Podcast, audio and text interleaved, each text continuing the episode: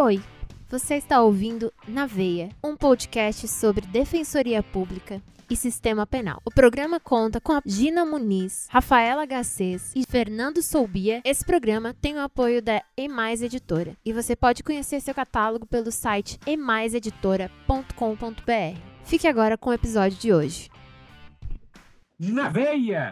Defensoria e Na Sistema veia, Penal. defensoria. Na e veia. Defensoria e Sistema Penal. Na veia! Defensoria Na e veia. Sistema Penal. Na veia, defensoria e sistema veia. penal. Na veia, Na Sistema veia. Penal. Bom dia, boa tarde, boa noite, meu povo. Tudo bom? Fernando Soubia aqui no nosso episódio, não sei o número do Na Veia, a Defensoria Pública e Sistema Penal. Temos, além de Gina Muniz e Rafa Garcês, que seriam suficientes para qualquer episódio, mais do que suficientes, até excesso. Temos hoje como convidada a queridíssima colega Adriana Esteves, defensora pública no Distrito Federal e professora Defensora do Maranhão. 18 concursos aqui, é, então é uma pessoa que manja tudo do mundo Defensora do concursos. Maranhão, viu, doutor Fernando Sobia? Meu Deus, é o DEF aqui, defensora. Eu sou Isso é um porque ele animal. está de óculos, gente. Ele Você tá... vê, Adriana, não era, não era para eu ter passado em concurso, porque eu não tenho capacidade cognitiva suficiente. Mas, enfim, já foi. né? É até interessante para a gente falar que concurso tem uma boa dose de sorte. Uma boa dose de sorte. Ah, No meu caso, uma grande sorte. Mas seja bem-vinda, Adriana. Obrigado A por sorte foi recíproca, viu? A defensoria foi quem tirou a sorte grande de ter um profissional como você, Fernando. Ah, esses dois. Aí, ó, começou a rasgação de seda. O cara começa errando a introdução da convidada ainda é elogiado. Olha isso, Adriana. Eu, eu tenho muita sorte, como eu acabei de dizer, eu tenho sorte em tudo. Então, Adriana, seja Já tem bem-vinda. minha chave Pix. Obrigado por ter aceitado o nosso convite. Vamos passar a palavra para você, pra falar algumas palavras introdutórias, se você quiser, para se apresentar corretamente, né? corrigindo os erros que eu co- cometi, mas fique à vontade. Você vê que aqui a gente é atabalhoado, aqui não é aquela coisa. Não, tô assim Dizer. também, gente. Um prazer enorme estar aqui com vocês, participando do Na Veia, Fernando, Gina e Rafa. É, sei do trabalho, da seriedade de vocês e tenho certeza que vai ser muito legal o nosso bate-papo, a nossa troca aqui de experiências, de vivências, de defensorias, né? Que a gente acaba. Eu digo que a defensoria é muito uma escola para a vida, ela acaba tornando a gente muito diferente como seres humanos. Então, para além de um cargo, a defensoria é muito uma missão de vida mesmo, e, e a gente é, cotidianamente é tocado por histórias muito fortes, por vivências muito fortes, por situações que a gente meio que não sabe muito como conduzir, porque mexem muito com a gente, assim, também. A que eu vou compartilhar aqui hoje é, foi a mais forte que eu já passei como defensora pública, e, enfim, vai ser muito bom é, conversar um pouco com vocês, trocar um pouco da minha experiência. Prazer enorme estar aqui. Cara, você já, já, você já tocou num ponto que eu acho muito importante a gente conversar, e é a questão da vocação mesmo. né? Eu passei no concurso da Defensoria do Mato Grosso em 2009. Eu sou do Mato Grosso. Eu sou cuiabano, de Chapecruz, como se diz por aqui. E eu prestei o concurso, foi o primeiro concurso que eu passei, que eu prestei, e eu passei na absoluta sorte. E eu digo sorte aqui não é falsidade, não, não estou pescando elogio, porque eu fiz vários depois e não passei. Eu passei nesse, era o meu concurso. Assim, é- até porque rolou aquela vibe, né? Pô, é, é, é a carreira que eu queria, é no meu estado, que eu quero mais que um concurso, né? Só que aí, o que, que aconteceu? Eu passei em 2009 e tomei posse em 2012. Não, o concurso finalizou em 2010, né? Eu fui tomar posse em 2013. Foram três anos de espera, uma coisa insana, insuportável, não desejo a ninguém, porque você fica naquele limbo, né? Você não sabe se você volta a estudar, se você faz alguma outra coisa até ser chamado, porque havia uma promessa de que, havia, que nomeariam a gente. E aí, eu não me esqueço, um colega que tomou posse e é defensor hoje, aqui no Mato Grosso. A gente tinha lá os, os grupos, era em grupo de e-mail ainda na época, né? não tinha WhatsApp. É, a gente discutindo quais estratégias a gente podia tomar para pressionar o governo para nomear e não sei o que e tal, pipipi, popopó. E ele foi nomeado, porque ele estava um pouco na frente na minha na, na lista, né? E aí ele começou já com aquele papinho, não, veja bem, o pessoal tem que melhorar a estrutura ao invés de nomear mais gente. Aí a gente falou, pô, cara, você está falando isso pra gente? E aí ele fez, ele falou o seguinte, ele usou a seguinte frase, e eu nunca esqueci, isso no grupo de e-mail, a gente discutindo. É, eu falou, Fernando, você tem que entender que nós somos prostitutas do conhecimento. A gente vende o nosso conhecimento para a instituição que está pagando melhor. Então tem que valorizar a carreira primeiro e depois nomear. Aí né, eu que me achava um cara vocacionado, falar não, pô, melhor para a instituição ter pessoas vocacionadas, enfim. Você hoje né, é professora, coordenadora do estudo IURIS, aprovada na Defensoria Pública do Maranhão, Alagoas, Pernambuco. Tem centenas, talvez milhares de alunos. Como é que você tem visto essa questão da vocação? Você, você sente que os alunos estão cada vez mais buscando carreiras que eles efetivamente vão se encontrar no exercício da carreira, né? vão ser felizes além de bem pagos? Ou você acha que a preocupação é exclusivamente monetária? Eu noto bem mais o pessoal vocacionado, assim. Realmente eu consigo observar e, e ver pelo, pelos posicionamentos, pelos comentários, pelo, enfim, pelo jeito também, acho que até por isso dá para colher que é mais uma galera vocacionada, assim, é o que eu sinto, pelo menos na vivência que eu tive com os que eu topei, inclusive até assim, gente que, ah, professora, eu fazia magistratura, acabei fazendo esse concurso, porque, sei lá, era aqui perto do, do meu estado, e eu conseguia ir de ônibus, e aí eu fui, mas mesmo nessas situações, eu noto, não, não aconteceu de deparar com algum aluno que eu disse assim, caraca, isso aí não tem nada a ver com defensoria, assim, ou até hoje não aconteceu. Ainda bem, porque é, dá uma sensação amarga, né? Assim, enfim, às vezes a gente vê, eu já vi é, uma pessoa numa carreira próxima e que só fala de, de um, um colega, assim, que é amigo, mas só fala de dinheiro, só fala daquela coisa, do empoderamento. Então, assim, você vê que existia uma, uma coisa, uma necessidade de passar muito grande, mas era pelo status, pela coisa, assim, pela soberba mesmo, eu diria.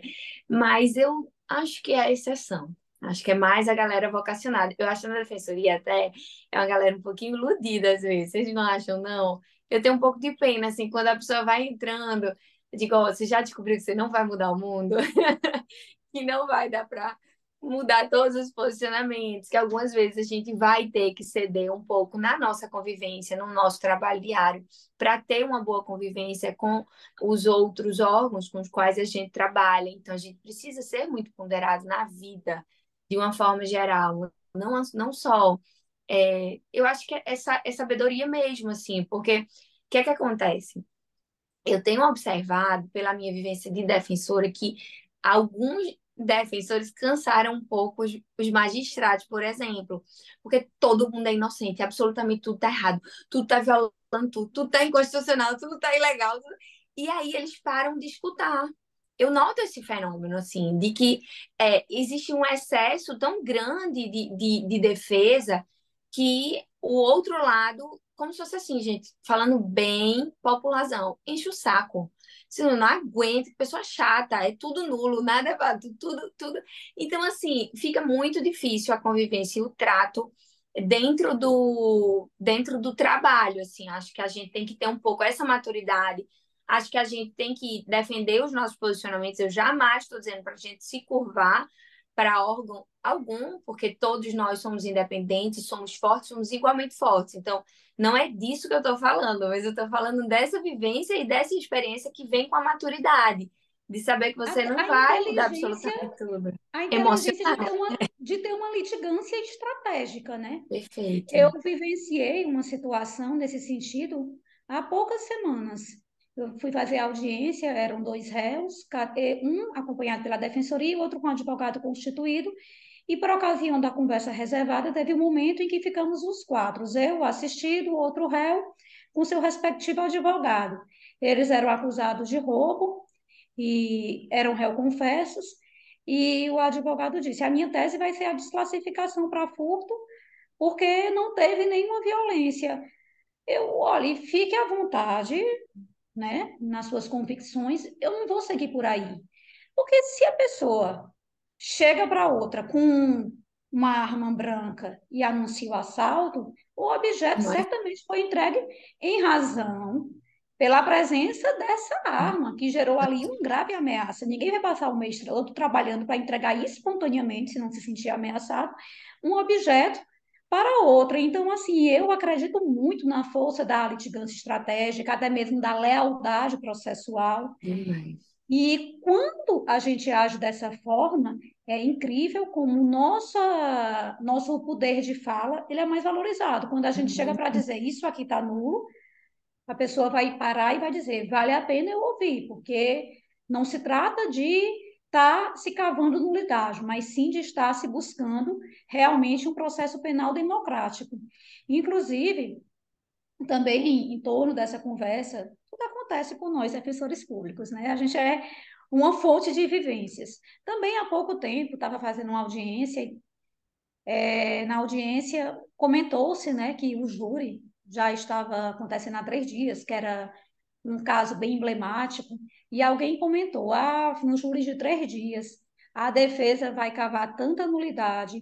Aí eu falei, ah, mas aí depende do juiz e do promotor, porque juiz e promotor que são inteligentes seguem o devido processo penal. E onde há respeito ao devido processo penal, não existe brecha para nulidade. Então é aquela coisa, juntar a fome com a vontade de comer. Os dois lados, né, têm que agir. Aquela questão também dos tribunais superiores.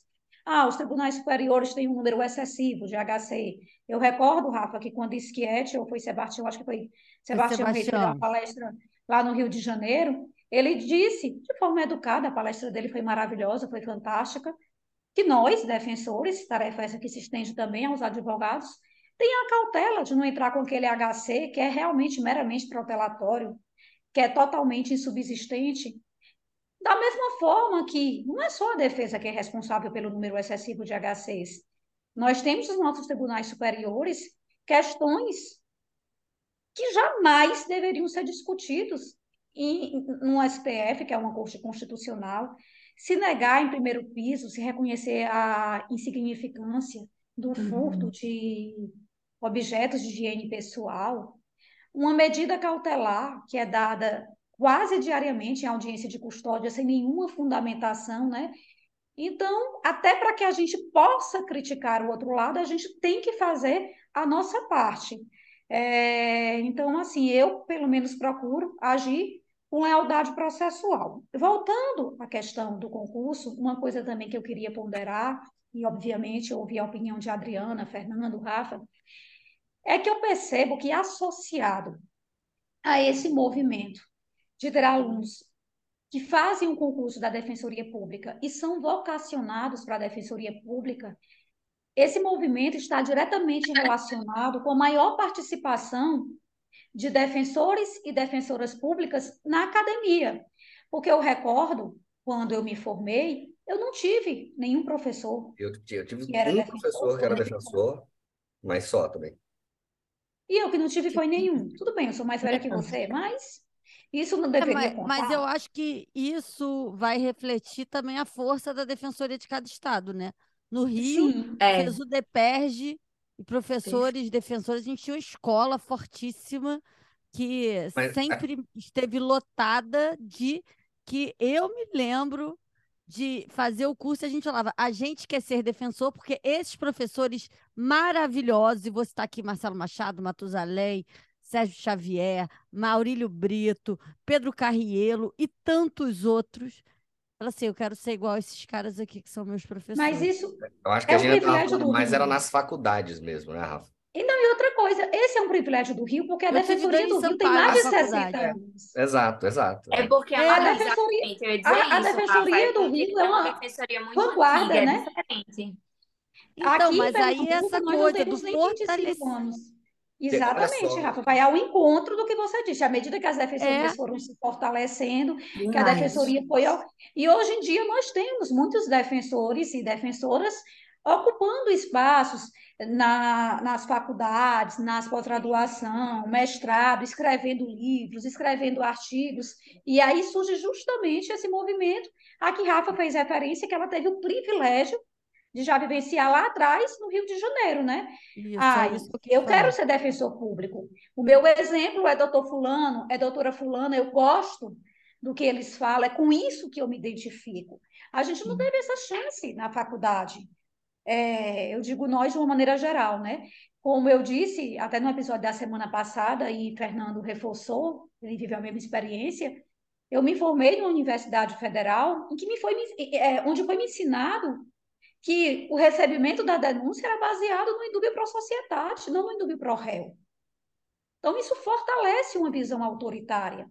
E uma Mas é, visão, é que a Gina formou pré-Constituição de 88, né? Então, Oh, a Gina. visão era outra. Dor de cotovelo, sabe, Adriana? Ele tem uma certa inveja de uma pessoa jovem, inteligente, essas coisas. Mas é isso, né? Já falei demais. É, mas é, é muito importante mesmo isso. O Maurílio, nosso grande amigo Maurílio Casas Maia, insiste muito na importância de defensores, autores. É, eu comentei antes, quando a gente estava aqui no nosso backstage, sobre o Um Gustavo abraço para. Maurílio, que é uma referência nacional, né? Sim, Adoro sim. ele. E o Maurílio, para você ver, ele é tão engajado é, na questão acadêmica, nessa, nesse braço acadêmico mesmo da defensoria. Ele dá aula, né, na, salvo engano, na Federal do Amazonas, e a cadeira de consumidor estava vaga. E ele, que não é professor, não atua no, na área de consumidor, ele é o grande cara. Tudo bem que a, a pegada dele é coletivos, né? Então, assim, tem aí uma, uma área de comunicação. Ele assumiu a cadeira de consumidor para garantir que os alunos tivessem um acesso a um conteúdo produzido que incluísse a defensoria como um órgão importante dentro dessa defesa do consumidor. Claro que aí vão falar de custos vulneráveis, etc, etc. Mas Inclusive, a gente tem que matérias que, se ele Maurílio, né? isso, os alunos muito provavelmente não tomariam conhecimento. Maurílio é o pai do custos vulneráveis, né? Que é um tema totalmente defensorial. Então, a gente tem, inclusive, que trazer ele aqui para tratar dessa matéria que é importantíssima, né? E que já vem, inclusive, sendo trabalhada nos nossos tribunais superiores, e ele realmente é o grande entusiasta desse tema. É, mas vamos passar para Adriana o seguinte. Adriana, você mencionou um caso muito importante seu, né? Um exemplo, na verdade, você falou algo que eu fiquei curioso, mas se você achar melhor não falar, fique à vontade. Você falou de um exemplo de um estudante que te impactou muito é, e de um caso muito importante. Agora há pouco, quando Sim. você estava falando. Vamos lá, vamos, vamos abrir essa caixinha aí, porque eu sou uma pessoa curiosa. Você não pode fazer esse tipo, né, de, de ponte e achar que eu não, não, não vou perguntar. Meu Deus. Fofoqueiro, o vulgo Mas olha, fofoqueiro. Fernando nem é de uma pessoa da defensoria, é de outro ramo de concurso. É de outra área. Tá, tudo bem, curiosidade baixou, abrir. então. Ninguém, não é ninguém de defensoria, mas é uma coisa assim que a gente, a gente também não, não conhecia muito essa pessoa, conheceu quando passou, assim, e é, é bem surpreendente, assim, você pensa, porque é a galera que não é da velha guarda, às vezes a velha guarda tem um pouco essa coisa meio autoritária do cargo, né, essa, essa coisa deslumbrada e tal, e eu acho que o pessoal que está entrando agora não entra com uma mentalidade diferente. Eu não vejo assim essa arrogância, essa é mais exceção, assim. Não topei muito. O Rafa olhou para baixo, achei que Rafa tem um posicionamento divergente sobre a arrogância.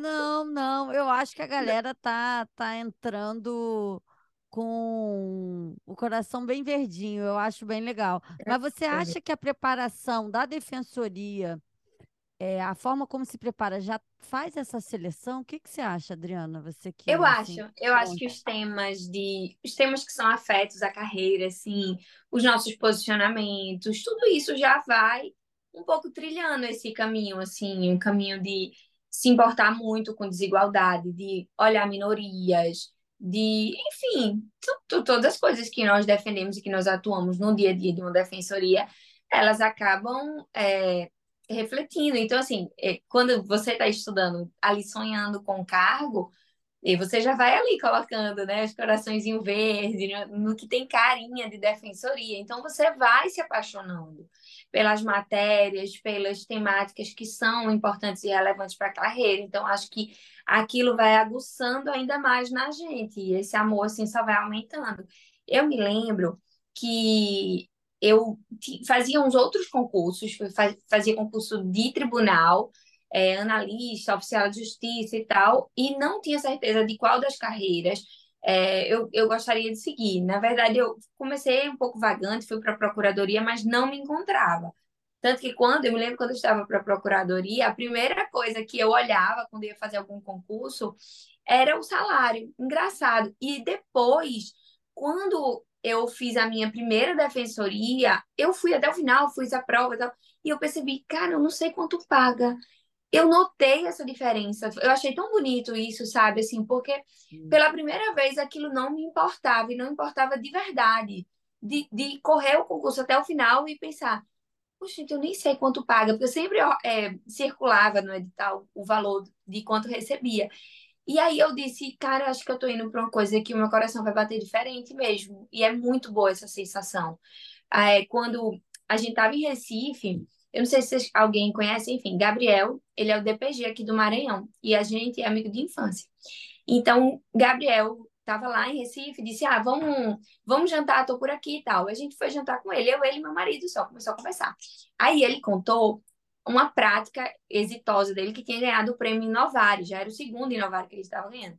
E aí, quando ele contou, era de reconhecimento é, de, de paternidade e tal, ele dizendo que os presos, que eles conseguiram organizar mutirões já, já articulado com o pessoal do registro, e, e, enfim, era um negócio bem revolucionário, tanto que deu o prêmio a eles, e que organizou muita coisa, deu registro para muita gente. Então, quando ele falou aquilo, eu me lembro de ficar assim, absolutamente arrepiada, tocada, eu disse, meu Deus, que coisa linda, Gabriel, que coisa linda, coisa linda. Aí eu fui embora para casa, era um sábado, e na segunda eu fui voltei pensando, pensando, eu disse, na segunda eu comecei, eu disse, eu quero ser isso. E aí eu passei na defensoria dele, então foi muito legal, porque ah, a primeira que eu passei foi a dele. E era uma sensação muito confortável de saber que eu ia ter ele aqui e de que a gente, nossa, foi muito lindo, foi muito lindo assim. Foi muito simbólico para mim também. O momento que eu percebi que aquilo me tocava de uma forma diferente, você encontra uma motivação. Eu, eu, eu digo tanto essas frases, frases clichês assim, na defensoria, às vezes estou voltando na estrada depois de ter feito uma palestra, um dia cansativo. Aí eu estou assim morta, mas eu estou muito feliz, assim, eu não sei explicar.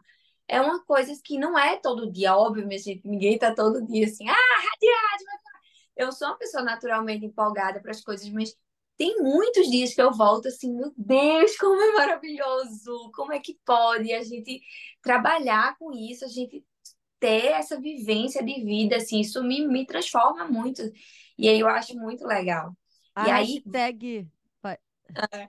Não, eu ia te contar que, assim, desculpa te interromper. Eu tinha Não. lá na minha equipe, fazia um júri sempre, algum, algumas vitórias, e muitas, muitas vitórias ali no individual, como você falou, nesse trabalho hum. de formiguinha, de ter um prestígio ali com o juiz, com o promotor, quando a gente fala ter o respeito e tal era sempre é, fazemos a diferença. Então, eu acho que independente, né, do dia, eu acho que e, e, e quando a gente aqui defensores vocacionados falando num podcast, eu acho que a gente inspira e multiplica. A gente tem um monte de gente que ouve a gente, que é concurseiro, e eles sempre falam que a gente inspira. E eu fui muito inspirada, como eu não falei isso dos professores, eu fui muito inspirada por esses professores a querer ser defensora. Então, isso é, é muito legal importante. você falar assim, de sair do trabalho, é. e eu acho que a gente sai mesmo, assim, o vocacionado, e, e, e, é muito melhor com vocação, tá? Eu, eu acho que é muito melhor, mas também entendo hum. o mundo que a gente precisa pagar as contas, como disse o Fernando, hum. mas eu volto todo dia feliz. É. Eu não vou triste pro trabalho. Eu acho que eu também tenho um probleminha igual a você, Adriana. Não sei se os outros. Eu não vou triste pro meu trabalho. Não vou, não. Eu não Até vou. porque, eu, até assim, gente, é, eu acho que o público que a gente lida são pessoas tão vulnerabilizadas, assim, tão invisíveis socialmente que, poxa, não tem como você sair da sua casa, no seu carro, no seu teto, com, a, com sua casa bonitinha e não se sentir uma pessoa abençoada, assim, uma pessoa que tem muita coisa para agradecer. Então, só de ter, sinceramente, tem umas audiências dessas de interdição, dessas é, pesadas, assim, de família, que eu volto agradecendo só a existência da família. Assim, tipo, cara, meu Deus, a gente tem avós, a gente tem pais, a gente tem irmãos, a gente tem pessoas que se importam com a gente, porque tem algumas pessoas que ninguém se importou com ela a vida inteira. Então, o, o, o pai tá numa situação assim, a mãe assim, aí morou com a tia e depois o marido dessa tia abusou e a tia não acreditou nela. Então, assim, minha gente, isso não é raro, né? Vocês todos concordam comigo? São muitas claro. histórias malucas que você diz, não, por quê? Por quê? Por quê? Meu Deus do céu, não estou dando conta desse grau de tristeza que vai aqui ultrapassando qualquer coisa, sei lá o que eu tenho que acreditar, porque isso está acontecendo, tudo isso acontece com só essa pessoa. Então, você é, ser, é, trabalhar com isso diariamente é também ter a sensação de que, a certeza, né, de que nós somos muito privilegiados também, né, privilegiados na, nas nossas relações pessoais, nas nossas relações profissionais, nós temos estabilidade, nós temos um, um salário bom, nós é, somos reconhecidos pelo que fazemos. E sabe, assim, uma coisa que eu acho muito legal da gente conversar aqui também, eu amo postar trabalhando. Eu acho isso muito legal. Não é tipo, ah, é, ela vive postando serviço, ela vive mostrando serviço. Eu tenho um Instagram público e eu troco figurinha com muitas pessoas que sonham em ser o que sou é muito legal poder mostrar para elas um pouco da minha rotina, que eu fiz tal coisa e consegui tal registro, que a gente conseguiu é, acesso à educação para uma criança com paralisia que precisava de um cuidador na sala. E que mil outros, é, mil outras situações, sei lá, que a gente fez um mutirão de pessoas trans e que foi um sucesso. Então, assim, eu não tenho vergonha de postar, pelo contrário, eu posto com muito orgulho, mas assim, muito orgulho.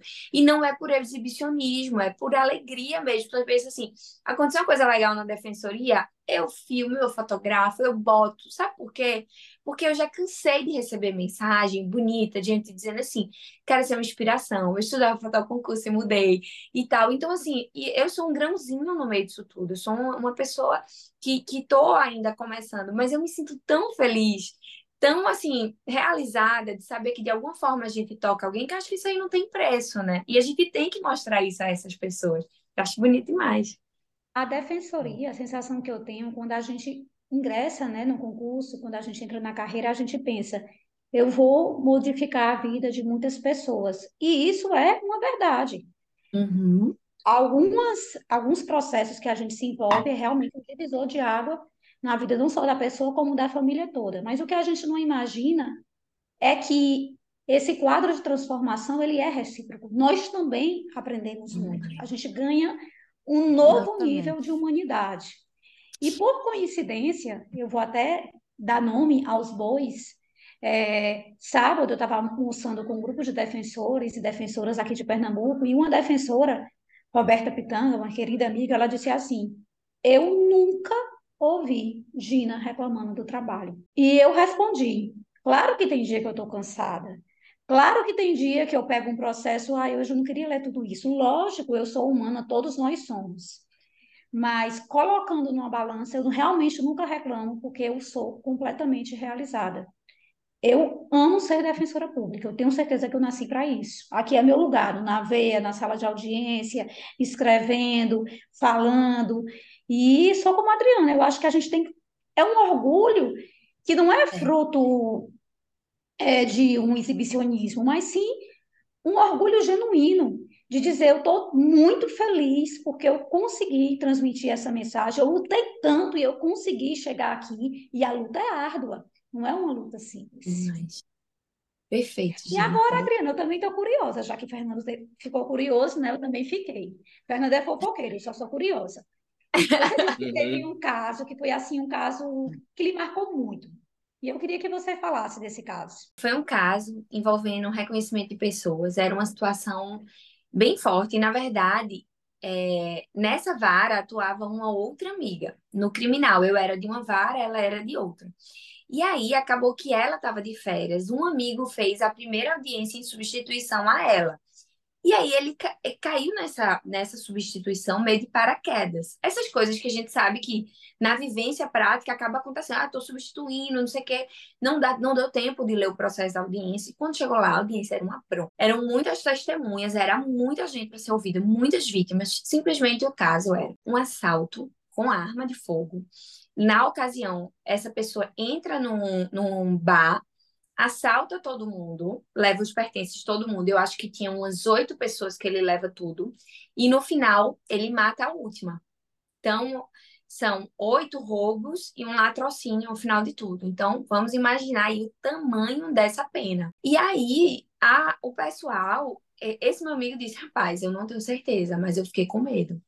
Eu tô achando que esse cara pode ser inocente. Eu achei muito, muito estranho. O enredo todo, sabe? Assim, a, o pessoal que tá com ele, as testemunhas dele, elas são muito fortes, elas são muito convictas. E isso tá me assustando um pouco. Porque, assim, é aquilo que a gente falou. Tem hora você não. A pessoa cometeu, você vai ali ver o que tem para beneficiá-la e tal. Mas a pessoa que não cometeu, aí o, o jogo muda. Você fica transtornado com aquilo. Porque é, é, é, totalmente diferente. É algo que viola a nossa natureza mesmo, nossa, nossa coisa de ser humano. Porra, eu, eu, eu não tenho é, eu não tenho emocional para lidar com a sensação de pensar que esse cara vai pegar essa pena gigante e não pode não ter sido ele. E aí, é, esse, esse cara que estava preso, ele tinha sido preso, tipo, no mês anterior, dias anteriores, por é, porte de arma. E aí ele foi liberado, acho que na custódia ou na outra audiência depois da custódia, ele tinha sido liberado. Quando acontece esse roubo com latrocínio, ele foi reconhecido por alguém. Então pegaram foto dele como pessoa que tinha acabado de passar lá e aí mostraram para as pessoas. E elas disseram: é esse aqui, é esse cara. E eram oito vítimas, quase todas disseram que tinham certeza que era ele. Então meio que o jogo já ferrou, né? E aí, é, da audiência que foi depois, teve, é, foi um pedaço de uma audiência nesse dia que foi meu amigo. E depois, não foi ele que continuou na substituição, caí eu, caí de paraquedas, acumulando duas criminais, um negócio caótico. E aí, minha gente, eu tô andando no corredor e a mãe dele pega meu terno e me sacode assim. Ela me sacudia, ela disse: ele é inocente, ele é inocente. E eu comecei a me desesperar com aquilo, porque não tinha dado tempo de ler o processo, não tinha dado tempo de estudar o caso. E eu comecei a me desesperar com a situação de que, cara, esse cara pode ser inocente, o que é que eu vou fazer? Cheguei na audiência, eu não, não sabia direito quem estava sendo ouvido, quem eram as testemunhas que beneficiavam, o que era que tinha havido de reconhecimento, como era que tinha sido esse reconhecimento. Então, assim, foi uma sensação de cair de paraquedas de sentir desespero e de me sentir totalmente amarrada naquela audiência, assim, por não ter conversado com ninguém, por não ter entendido qual era o caso. E isso é muito da vivência atabalhoada que a gente acaba tendo é, no corre-corre, né? Então, assim, no começo, quando a gente tá com a vida mais tranquila, a gente consegue ler todos antes da audiência e tal, mas em algum momento, numa substituição, uma coisa ali vai passar. E essa passou. E aí, quando ela me sacudia, assim, e aí eu fui conversar um pouco com ele. Ele disse, doutora, eu sou inocente, eu sou inocente, eu sou inocente. É, meu filho nasceu, eu estava preso. Por favor, pede para eu segurar meu filho no colo. Aí eu, não, não tô acreditando. Que esse cara perdeu o nascimento do filho e pode não ter sido ele.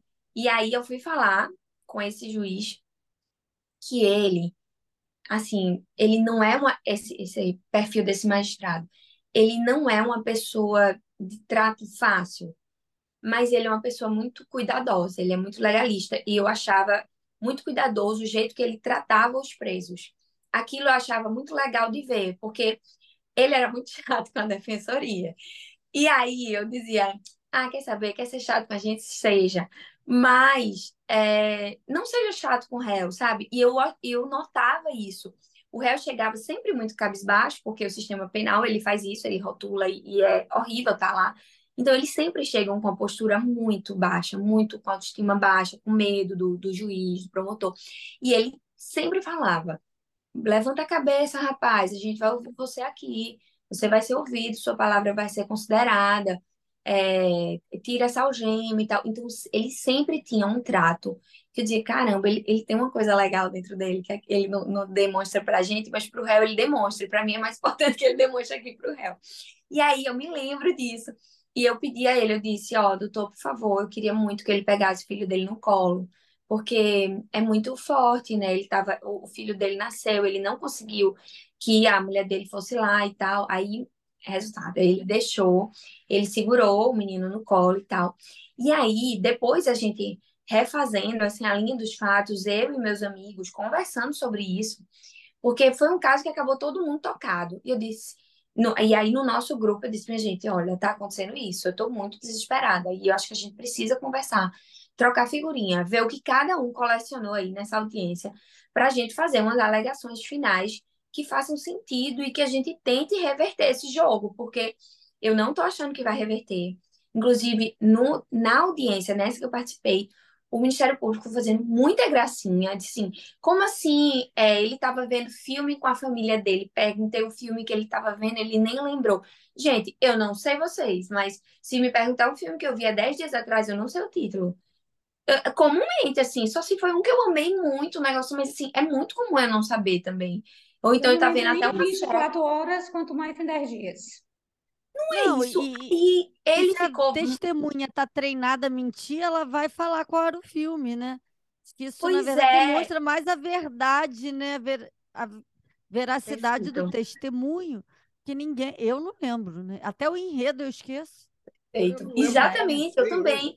E ali ele começou a me, meio que me distratar. Quando eu falava sobre a inocência dele, aí ele dizia, "Ah, lembra nem o nome, não sei o que, do filme. E aí tinha, ah, já sei, tinha uma outra coisa.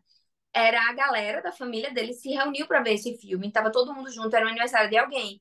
E aí o promotor falou, quero uma foto desse aniversário. Aí ele disse, todo mundo vai escolher o celular, ninguém tem foto do tudo. Tudo que a gente queria era ter uma foto desse aniversário aí, comigo na foto, mas nem tudo que a gente tá. Hoje em dia até eu acho que a gente tira muita foto e tudo, mas nem tudo que a gente tá, a gente tem uma foto para provar que a gente tava. E aí eles diziam, ó, doutora, eu tava no culto, sei lá, tô dando exemplos aqui. Tava no culto de lá, eu fui pra sorveteria e depois fui pra casa da minha família. Tem câmera em tal lugar, tem câmera em tal lugar. E a gente ia atrás das câmeras e nada. Ah, doutora, é câmera só de, de filmar brincando assim, sem filmar nada, só para afastar ladrão. Ah, doutora, esse negócio filma nada. Então a gente não tinha uma prova de câmera, a gente não tinha uma foto, a gente não tinha nada. E aí o, é, o meu amigo teve uma sacada, disse assim, nos depoimentos, muita testemunha, as testemunhas inclusive reconheceram na polícia, reconhecem também no, na, no juízo. E aí ele disse assim, rapaz, muita gente fala que esse cara tem um sorriso podre. Eu não tô lembrando, na época ninguém usava máscara, graças a Deus. Imagina se fosse na época da pandemia, essa, essa audiência. Aí ele disse, esse, esse réu, ele não tem o dente mais lindo do mundo, mas ele tem um dente normal. Todo mundo fica falando, ah, eu lembro que ele tinha um sorriso meio assustador, um sorriso muito podre e tal. E várias testemunhas falavam isso. E ele falou, o sorriso desse cara não é podre, o sorriso desse cara é normal, não tem nada demais. Aí ele foi, pediu para o pessoal da UPR tirar uma foto do sorriso do cara e mandou pra gente. E aí disse, ó, olha esse sorriso. E a gente, cara, ficou toda arrepiada, assim, só de lembrar. Se não, não, não, não tem sorriso, pode, vai dar certo. A gente vai recorrer, a gente vai botar aí essa dúvida, porque não, não é normal. Todo mundo fala disso. Agora, as pessoas que reconheceram na polícia reconhecem ele também em juízo. E aí isso era muito forte. E a gente sabia que isso era muito ruim pra gente, que por mais que a gente conseguisse essa prova de sorriso, que sinceramente era a única favorável que a gente tinha num contexto de um latrocínio que é fortíssimo, que existe uma resposta, uma necessidade de uma resposta à sociedade, e a gente está trabalhando num município super pequeno. Foi um caso que todo mundo falou disso lá, que foi super comentado, e que existe essa exigência de resposta por parte do judiciário, né? Encontraram o cara que fez isso. É forte isso, é, é muito, é muito é, é, é resposta social do que acontece. E em algum grau isso é muito, é muito forte e é muito exigido também dos magistrados, né? E aí, simplesmente, esse juiz, ele entendeu que não, que não não estava aprovado, ele ficou em dúvida e ele absolveu. Aí foi incrível, assim, eu me lembro onde eu estava quando chegou a mensagem de alguém me avisando, ele foi absolvido.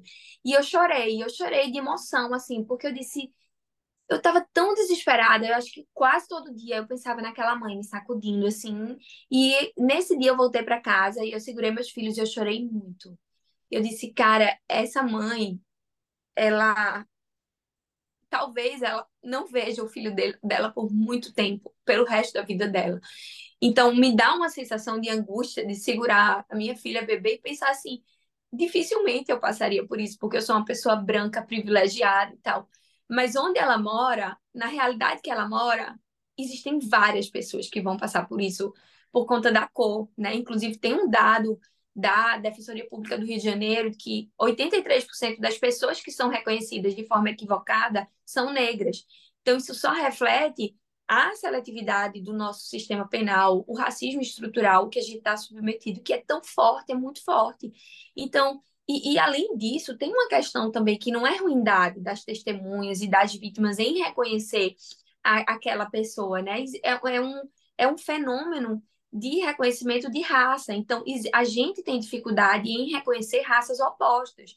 Eu me lembro que tinha uma babada, minha filha, que ela dizia assim: Você parece muito com os fulana, uma amiga minha. Aí eu dizia: Tu nada a ver com fulana. Aí ela dizia: é porque esses brancos são todos, todos iguais. Ela sempre dizia isso, ela sempre me identificava com outra amiga, nada a ver. E eu achava aquilo muito engraçado. Eu dizia, meu Deus, não tenho nada a ver com fulano. Ela é loura, ela tem o olho pequeno, eu tenho um olho grande e tal. E era muito engraçada essa sensação. E depois eu fui ler sobre isso, a gente tem dificuldade em identificar raças diferentes.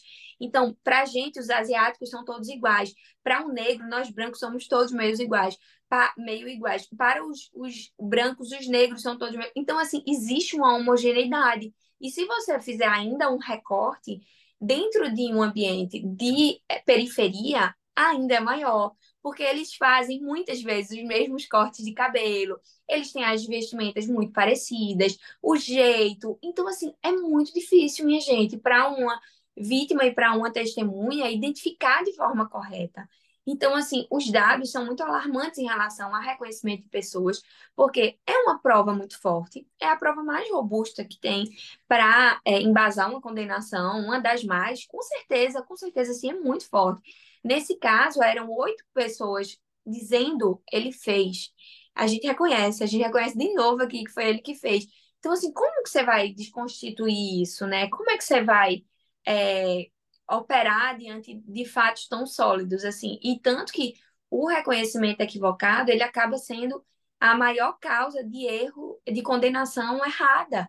Então a gente tem que parar para ver isso, tanto que foi diante disso, desses fatos e desses dados alarmantes e surreais de triste que a gente tem aqui no Brasil, que o Schietti, né? Eu acho que tudo começou assim com ele. Rafa, eu acho que vai ter mais vivência para falar sobre isso, mas que começou um estudo sobre erro judicial, sobre reconhecimento equivocado de pessoas, que é, nos mostra dados péssimos que, que demonstram a fragilidade do nosso sistema de justiça, das provas que são colhidas e a falibilidade humana também. Eu acho que isso passa passa por essa questão, né, de que nós temos falsas memórias, a gente não só confunde, como a gente não recorda, ou como a gente também cria memórias que não existiram, principalmente quando a gente está submetido a uma situação de grande trauma, como são essas situações.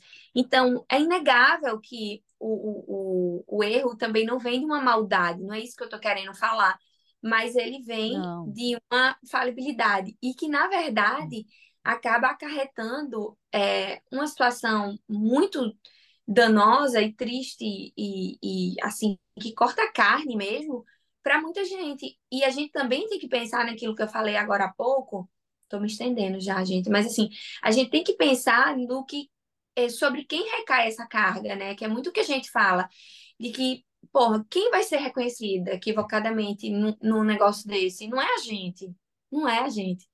É, são as mesmas pessoas que já são vítimas de uma sociedade, já não tem nenhuma é, é, condição social, moram em lugares é, onde as condições de vida são muito precárias, submetidas a trabalhos ruins, ganhando pouco. Então, assim, ainda tem isso tudo para viver e para vivenciar. Então, assim, é, o, o, estudo do CNJ que acabou é, resultando na resolução 484, né, que embasa mais essa necessidade de um reconhecimento de pessoas sério, de um, um, como vamos aferir essa prova, como vamos colher essa prova, pelo amor de Deus, vamos ter cuidado com essa prova, porque é isso, gente, é muito sério, o reconhecimento de pessoas é muito sério.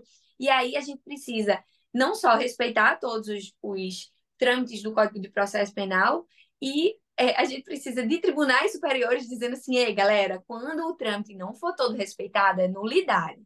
Aí, só que aí quando a gente for para a vivência prática, a gente vai ficar esperneando na frente dos juízes e dizendo, ei, esse reconhecimento tá ruim, foi uma foto isolada. Não, doutor, ele reconheceu. E aí você fica passando mal e vai recorrendo, passando mal, mas é assim, a vivência é essa. E assim, a vivência, ela precisa ser é, ser combatida por nós, por defensores. É esse papel que estão esperando da gente e que a gente precisa. Então, assim, eu acho massa que o CNJ vem, é, faz isso, mas pode ter certeza que muito desse papel e dessa postura do CNJ vem também de uma postura de, das defensorias públicas, de estarem sempre batendo no sentido de que, ó, isso não tá certo, isso não tá certo, a gente precisa mudar isso. E aí a gente vai cobrar isso de vocês. Acho que esse é muito ponto, né? De que, ó, Sim. ninguém aqui tá de boa com esse reconhecimento horrível que vocês fazem, em todo canto, botando uma pessoa sozinha, ou então mostrando só uma foto, ou pegando só foto de gente que já passou na delegacia e botando aqui para mostrar. Então, assim, sempre são muito ruins os reconhecimentos. E, assim, quando eu lia o Código de Processo Penal, eu me lembro que só o reconhecimento que era feito no fórum de uma determinada vara, quando eu era estagiária do Ministério Público, eu me lembro que era perfeito reconhecimento, que eu lia o Código de Processo Penal e lembrava, caramba, era daquele jeito que se fazia lá sempre, mas a realidade no interior do Maranhão, onde não existe um vidro, onde rotineiramente as coisas não são colhidas da forma correta, acaba virando, tipo assim, uma coisa que, que ah, é assim mesmo, é, é que vai fazer como, doutora? Sabe assim, aquela coisa que vai virando informalidade e que ninguém se preocupa em cumprir, é assim, gente, vamos organizar isso aqui, precisa ser feito. E é isso, acho Exatamente. que me alonguei. É, não, perfeito. Eu só queria falar que aí é o meu tema do coração, só concluir, né, Adriano, para a gente deixar muito claro que essa evolução só aconteceu por provocação das defensorias do Brasil inteiro. Todos os votos que são importantes no tema reconhecimento de pessoas, os paradigmáticos da quinta turma, os do esquete, e todos que vieram a reboque são praticamente da Defensoria Pública. Santa Catarina, São Paulo, Rio de Janeiro. Então, essa alteração foi nossa.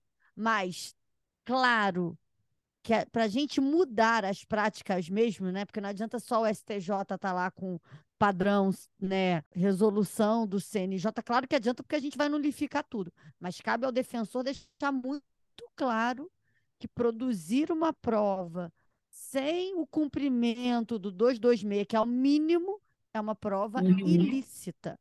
E que produzir prova ilícita pode configurar, sim, abuso de autoridade. E que o réu também não é obrigado a participar de perfilamento sem que estejam cumpridas as formalidades. Então, um segundo momento também, que eu, é o que agora eu estou escrevendo, estou pensando, é o Estado, a gente já tem um padrão do que fazer. Mas agora a gente também tem que ter a nossa postura ativa, né? Como você estava falando no início. Às vezes, a relação defensor, promotor e juiz, o caldo entorna quando a gente está lá para fazer cumprir a lei. E aí eu acho Sim. que nesse lugar nós deixamos 80 anos descumprir. O 226 não virou regra do nada porque só juiz e promotores descumpriram. Não, defensores, advogados, todo mundo deixou virar uma mera recomendação. Agora cabe a gente falar assim: isso é norma cogente, vamos aplicar. Se não aplicar, o meu réu não se submeterá a um ato manifestamente ilícito. Simples assim. Perfeito. Ó, Rafa, é engraçado. Exato. E aqui eu, eu falo sem demérito nenhum, não é uma crítica à advocacia particular, tá? Mas, e aí eu não sei, talvez no Rio de Janeiro seja um pouco diferente, Mas eu, eu imagino que no Maranhão seja um pouco semelhante ao que eu vou dizer aqui. Quando você vai para as comarcas do interior, você tem poucos advogados, ou pelo menos poucos advogados mais qualificados, ninguém quer briga com o juiz, né? Porque assim, é o mesmo juiz que vai ficar lá anos, o cara vai depender dele depois para liberar um alvará, um negócio. Ele não vai brigar feio com o juiz por conta de um reconhecimento de uhum. o que para ele Verdade. muitas vezes pode ser só mais um caso. Já os defensores é aquela categoria que é, é, é, de, de, litigante profissional, né? Como diz o, o, o Auri, que você está lá todo dia, a gente tem que comprar essas brigas. Tem que, tem que bater o pé e falar, é olha, daqui verdade, você não é passa, amigo. Daqui não dá. Tá? A gente faz concessões aqui, ali e tal, mas existem certos pontos quando a gente está tratando de garantir, o que, uma, o que eu sempre digo, o que eu sempre digo para qualquer juiz que, ai, doutor, vamos fazer assim para agilizar, não sei o quê. Bom, doutor, o direito não é meu para que eu possa transigir. O direito é, é desse caboclo que está ali sentado. Tá? É, e assim, não, não vou transigir com o direito dos outros. É, tanto que eu já, já tive minha cota de dor de cabeça com o juiz que não gosta de mim. É, mas, assim, aí puxando a brasa para nossa sardinha, especialmente nesse tema da, do reconhecimento de pessoas, não dá para deixar de reconhecer que a atuação de defensores extremamente combativos, como a doutora Rafa Garcês, que foi parar no Fantástico, falando de reconhecimento de pessoas, né? É parar no Fantástico, parar no CNJ, parar nos principais livros sobre a matéria. Exato, exato. Então, assim, parabéns para nós. Para gente. É verdade. E estamos muito, bem representados por Rafa H6. Gente, eu não quero encobridar a conversa, até abusar da boa vontade de Adriana, que aceitou nosso hum. convite, deu um show aqui. Mas eu queria pontuar, primeiro questão aqui, Rafa está devendo um episódio, cobrança pública, para falar né, da lei de proteção de dados e do reconhecimento.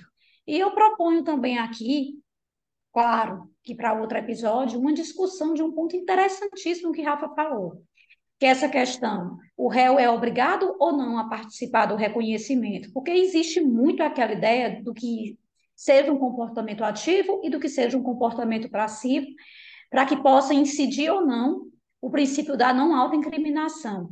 Mas aí entra esse outro fator que Rafa disse.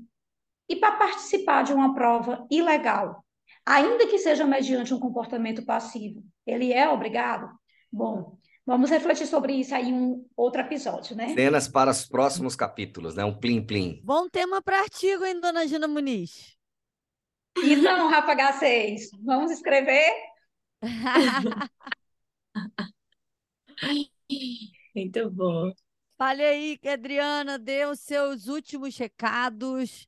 A sua, agora, hoje a gente está coach aqui de concurso, sem o lado negativo do coach, tá, gente? Mas eu adorava ouvir as palavras de alento, assim, né? Sempre inspiradoras. Eu adorava quando o professor falava estuda mesmo, meu olhinho brilhava. Meu olho brilhou é. com essa história. Vi que Gina também se emocionou. É, ah, quantas mães, né?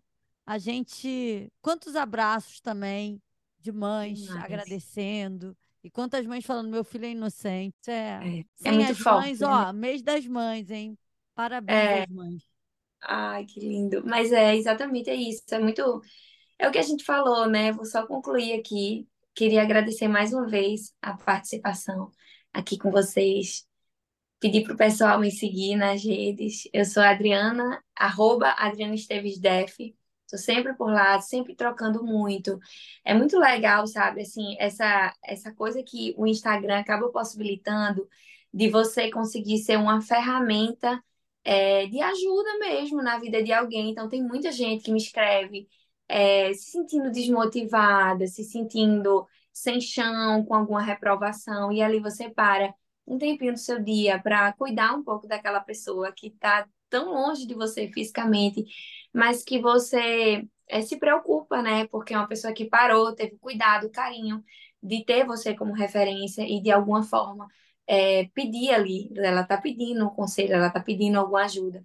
Então, eu sempre sou muito grata a essas pessoas que depositam alguma confiança em mim, no meu trabalho, e eu respondo com o maior carinho, porque é isso que as redes sociais, é o papel bom das redes sociais. A gente não está ali é, pela mídia, eu não, eu não ganho nada, eu não tenho, eu não tenho recebidos, eu não tenho nada.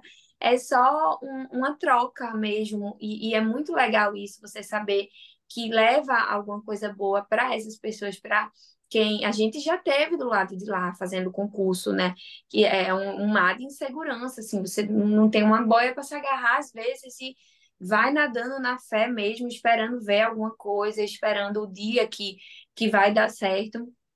Então, realmente, hum, é, existem muitas vezes que a pessoa tá ali quase desistindo. Eu me lembro, isso aconteceu super recente agora, Fernando, com uma amiga que, que é, era aluna, virou amiga, e ela me escreveu, me escreveu, disse: Eu quero muito agradecer o seu carinho comigo na segunda fase, mas eu tô desistindo. E aí, quando ela disse que estava desistindo, eu disse: Você vai respirar hoje, você vai descansar, vai tomar seu tempo. E não, não é que ninguém precisa desistir, não desistir, mas eu percebi que ela estava muito quase, minha gente, muito. Aí eu parei, conversei, conversei, conversei. Aí, quando deu uns dias assim, saiu o resultado e ela estava na oral.